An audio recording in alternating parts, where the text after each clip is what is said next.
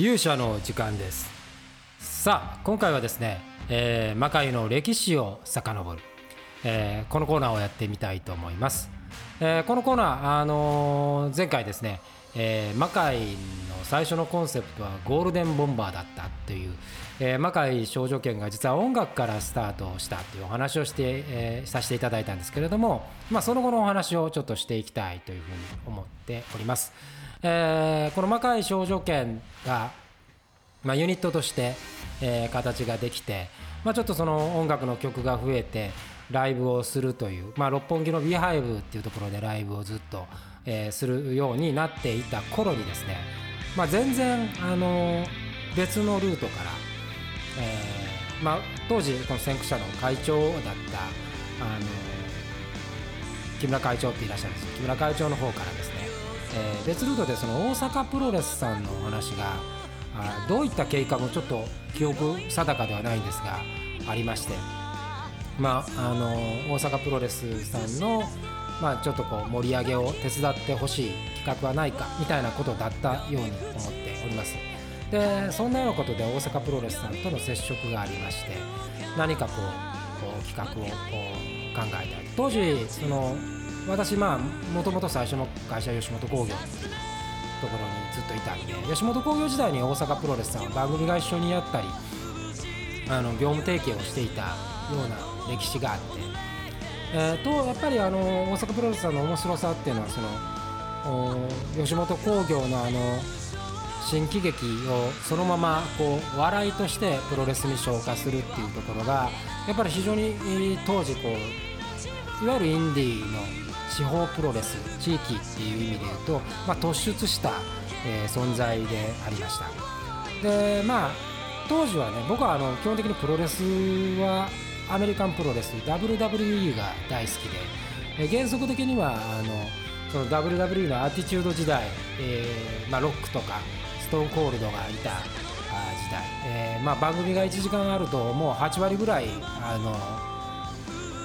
いわゆるこうお芝居っぽいことをやっていて試合もめちゃめちゃ短いみたいな。あのあの頃の、えーと、WWE がめちゃくちゃ好きで、えー、それに影響を受けたアクトリーグっていうこう即興芝居のあのリーグがあったんですけど、まあ、それにちょっとプロレス的な要素を入れたアクトラッシュっていうものを作ったり、まあ、そんなことでこう間接的ながらそのプロレス的手法っていうのに影響を受けていたんですけれども、まあ、そんな中この大阪プロレスさんのお話があってで、えー、まあその当時 WWE 熱も高かったこともあって、まあ、これは非常に面白いなということで、まあ、私がこの企画に入るという形になりました。で企画の中ではちょっと通常の大阪プロレスさんの興行とは別に我々との提携でエクスパンドショーっていうまあ大阪プロレスさんの別ブランドみたいな形で、えー、やりましょうということで、えー、一つはあのサラリーマンプロレスっていう企画。これねあの今見返すと結構面白い。これはまた別途ちょっとお話したいなと思うんですけども、えー、サラリーマンプロレスっていう、えー、まあ大阪プロレスが完全に IT 企業の会社になって、えー、プロレスラーが全員社員になるっていう話なんですけどそういうコンセプトのショート。でもう一つが、まあ、魔界少女剣をベースにした、えー、ストーリーっていうこう魔界少女剣とサラリーマンプロレスという2つの、えー、ショーを展開することになりました。でねこれはあのまあ結論から言うとあのなかなかやっぱ厳しいうまくいかなかったんですけれどまあ、これはねいくつか理由があってやっぱその大阪プロレスさんのやっぱファンの人が求めているものと当時、えー、私が提供しようとしたものにやっぱりまああのギャップが大きかったっていうことが最たるものだとそれではサラリーマンプロレスの方はまだ受け入れられるきっと余地があったんですけどいや当時やっぱり魔界少女剣っていうものに非常に可能性を考え私は感じていたので、まあ、どちらかというとそっちに重きが置かれるっていう状況がまあありました。でまあ、ただ当時のショーはどういう形か、まあ、この時やっぱり六本木の B ハイグの方で音楽ユニットライブとしての魔界少女剣っていうのはずっと続けていたのでちなみにこれの最後のショーに今鶴姫こと志田ひかる君が見に来てもらったりしていたので結構まああの同じような流れでやっていたわけです。で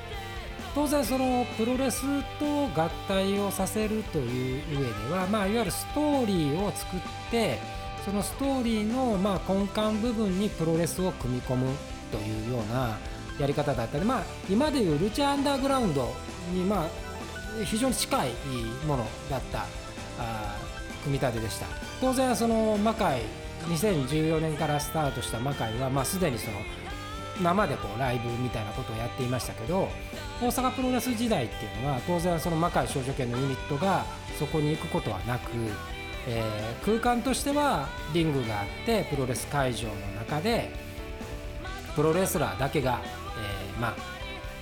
そこで行うっていう状態だったけど面白かったのはあのその補完として映像と合体させてたっていうところですね。これはね、えー、と非常に今回あのちょっと特別に、えー、私どもの方に残っていたね、えー、とその大阪プロレスの当時の作品を、えー、もうあの非公開にしてるんですけど限定公開でこのポッドキャストを見ていただいた人にだけ、えー、見てもらえるようにしようと思うんですが、まあ、見ていただいたらね結構あのこう雰囲気はねルチャアンダーグラウンドとすごく似ている。映像があってその映像とコラボレーションするような形で、えー、会場がリンケージしているっていうものになっていました。で、えー、まだそのいわゆる魔界というような今の現在のその歴史をベースにした魔界ではなくてもう完全にアンダーグラウンドの世界で当時はねあの大阪プロレスにいた、まあ、現在も活躍しているたこ焼きだを主役にタコ王子っていうのが主役で、えー、その魔界という異空間の中でのし上がっていくヒーローの話というような設定でした。悠々白書とかに近いですかね。だからまあその戦っていく中でこういろんな物語が紡がれていくみたいな設定でございました。なかなかあのストーリーもねシュールなストーリーになっていたんですけどもこれはあの六本木でやっていた魔界少女圏のライブと割とこうリンケージするような形で、えー、展開をするという形。でまあなかなかね、まあ、現実的には集客がまあ壊滅的な状態で当時大阪プロレスはナスキホールっていうところでやっていたこれ300人ぐらい入るんですけれどもまあ一番少なかったところで1415人だったんじゃないですかね。ただあの合計多分6回やってるんですけど、まあ、1回目、まあ、何やるんだなって見に来られて、まあ、多分精度も良くなかったんでしょうね。それとやっぱりこうやっぱ大阪プロレスのファンから求めてるものとはかけ離れていたので、まあ、そこからバーッとお客さんが離れてしまうっていう状態があったんですけど、まあ、徐々にその最悪の状態から人数が増えていくっていうようなあ状態でした。だからなんかやってるそのメンバー的に言ってもなんかこう客入りにはあまり左右されず新しいものにチャレンジしているっていう感覚が、ま、全体にはすごく強かったかなというふうに思ってます。だから多分ねやり続けてたら今アメリカにある本当にルチアンダーグラウンドみたいな展開になっていたのかもしれません。まあ、ただ、あのー、そこからいろいろ出来事があって、えー、まあ、大阪プロレスさんとの取り組みは終了して、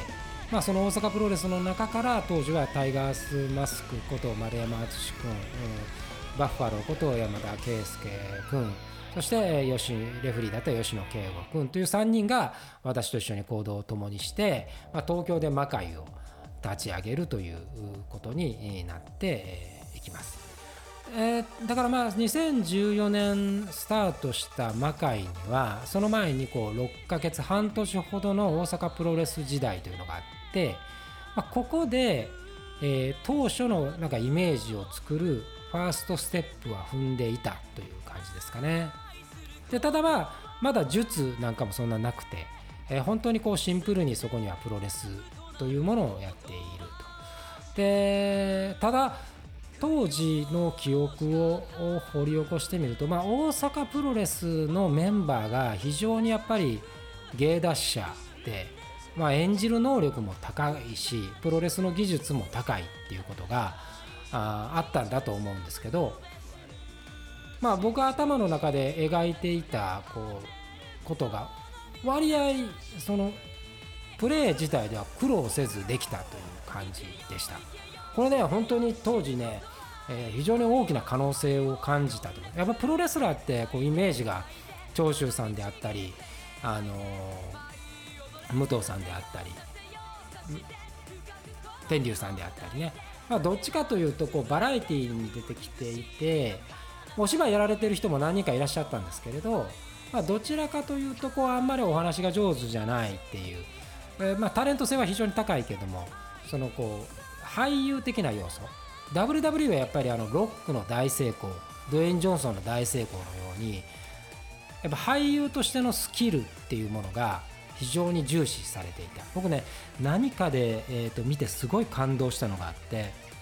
えー、フェーム・オブ・ホール。まああの殿堂入りした人をこう紹介するスピーチをするのを見たことがあるんですけどそこに、まあ、当時のトップレスラー WWE のトップレスラーであったジョン・シナが、えー、R 選手をね、まあ、殿堂入りした名選手をこう紹介するんですけどそれがこう音楽とともに、えー、多分音楽がで1分半だか1分2分弱だったかだと思うんですけどその音楽に合わせて頭からケツまでピタッとこう合う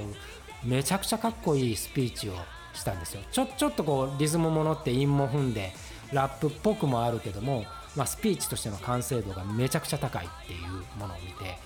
うわこれはまあ普通の役者でもこんなことあんまりできないよなと思って。当時ね僕がやってたそのアクトリーグの俳優たちに、えー、とこれを見ろって言って見せたことがあると思います、まあ、それが僕の頭の中のイメージで、えー、あったのでただまあやっぱり日本のレスラーとはまあそれとはまだ全然まあ方向的には反対側だと思っていたから大阪プロレスの面々を見た時にまあめちゃくちゃ可能性を感じ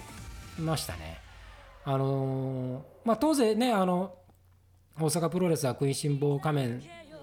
さんにねあの選手に代表されるように本当に芸達者な人が多くてあのレフリーであったら、まあ、今もうちに所属してます吉野君もあの非常にしゃべりの、まあ、レフリーがあんなにしゃべれるっていうのもね、えーと、当時は私にとっては衝撃でしたしね、えー、そういうこうメンバーと出会って、えー、この演ずるという世界の中で、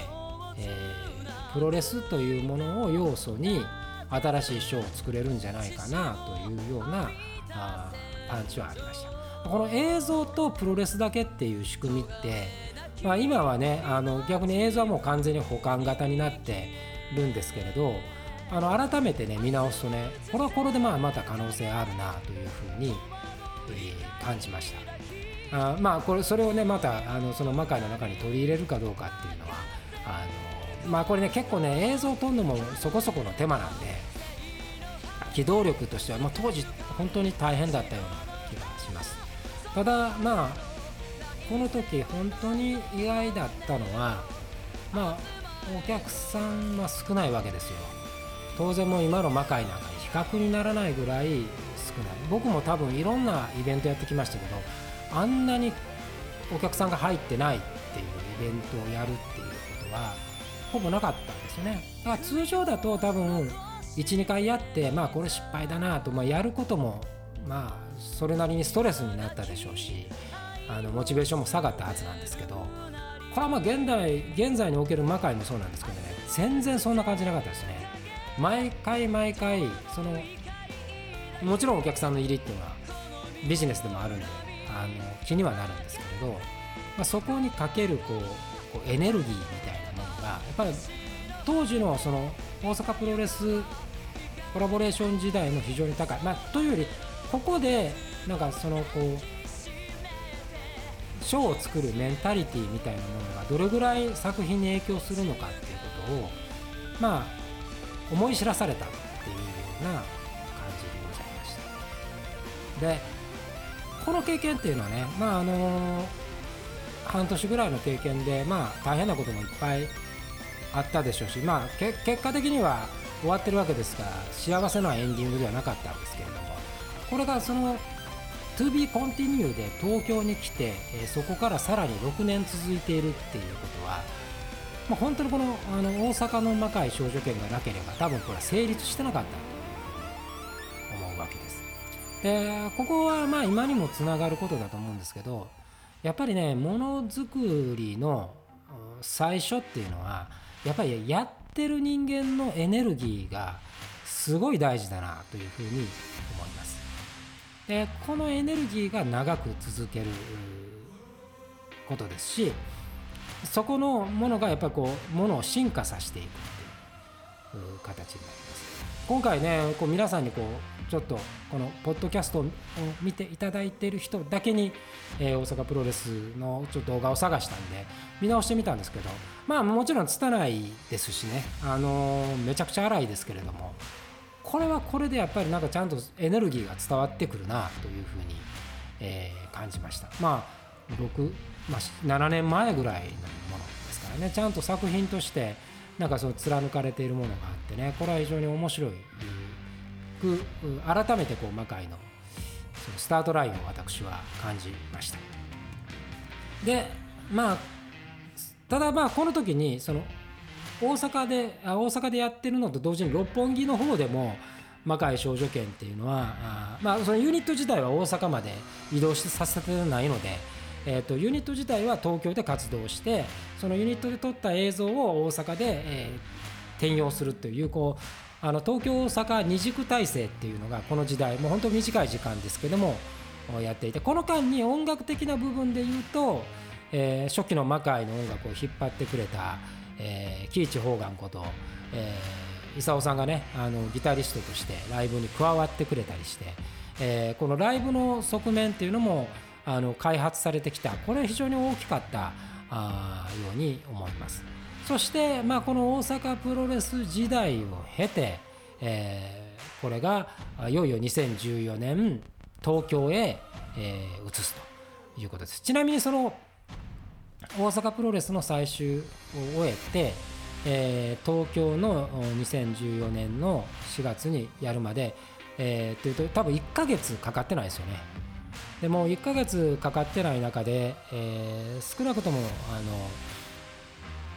の大阪プロレスから僕と一緒に行動を共にしてくれた3人は、えー、東京に今日移しましたし、えー、その中で、えー、新しい方がでこの時に初めてね大阪プロレス大阪プロレスさんの良かったね大阪プロレスっていう団体でやってるんで、まあ、そこにもうキャスティングそのものはなされていたわけです。そこのメンバーを使うっていう形だったんですけど東京に移りに際してやっぱりそのメンバーを集めるっていうところからスタートした。ここでまあ出会いがあるのがこの志田ひかるとの出会いなんですね、まあ、次回ちょっとその、えー、と志田君と出会ったあお話を少しさせてもらおうかなというふうに思います。はい、じゃあ今回は、えーと、魔界の歴史シリーズ第3弾は魔界がプロレスと出会ったお話をさせていただきました。えー、それではまたこのコーナー、えー、まあ、来週ぐらいかな、えーと、皆さんにお届けしたいというふうに思います。えー、それでは今回はこの辺で勇者の時間でした。